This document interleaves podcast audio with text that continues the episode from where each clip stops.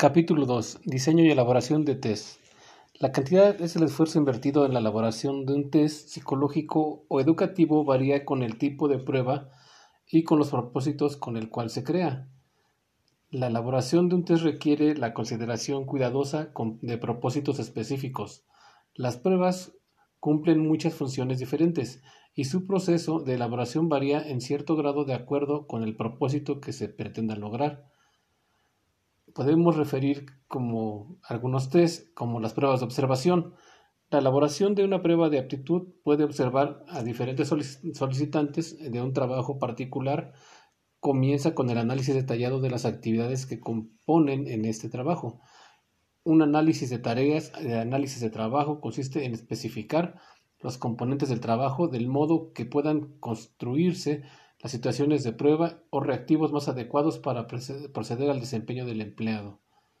Las pruebas inteligentes, de inteligencia se reúne un conjunto de reactivos que supuestamente mide algún aspecto del constructo o inteligencia.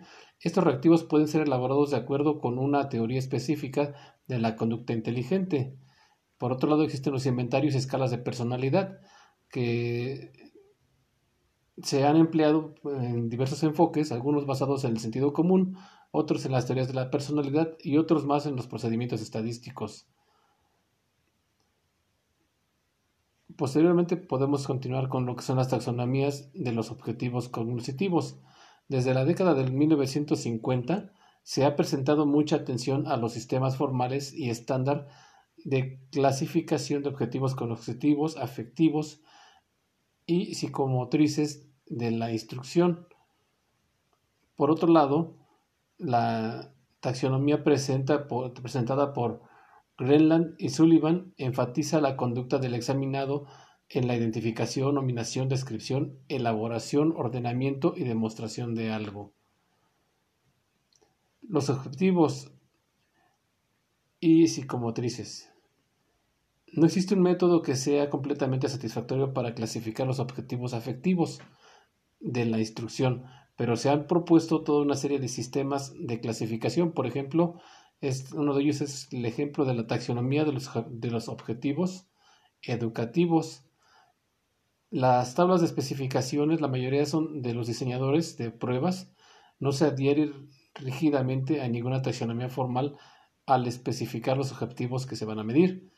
Una tabla de especificaciones debe ser razonablemente detallada en términos de conocimiento de las habilidades que se espera se demuestren en los examinados, pero es importante no enfatizar en un excesivo objetivo en particular.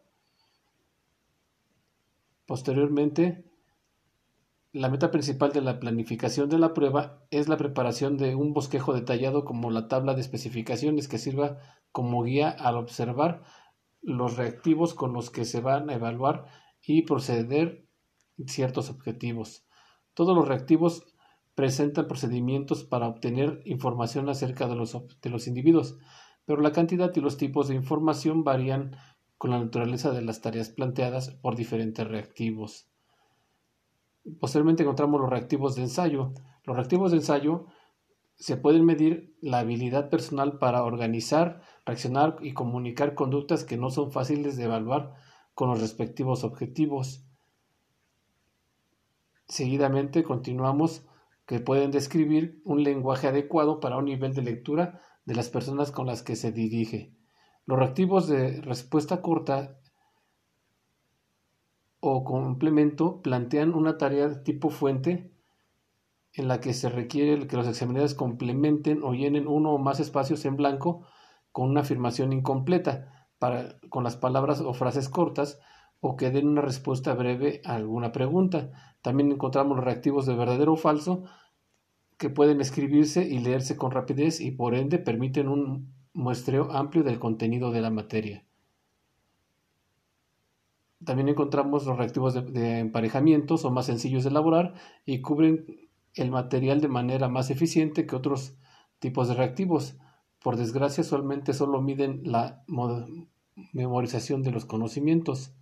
También encontramos los reactivos de opción múltiple, que son más versátiles que todos los reactivos objetivos, ya que pueden usarse para medir logros de aprendizaje simples y complejos y de todos los niveles de las tareas temáticas.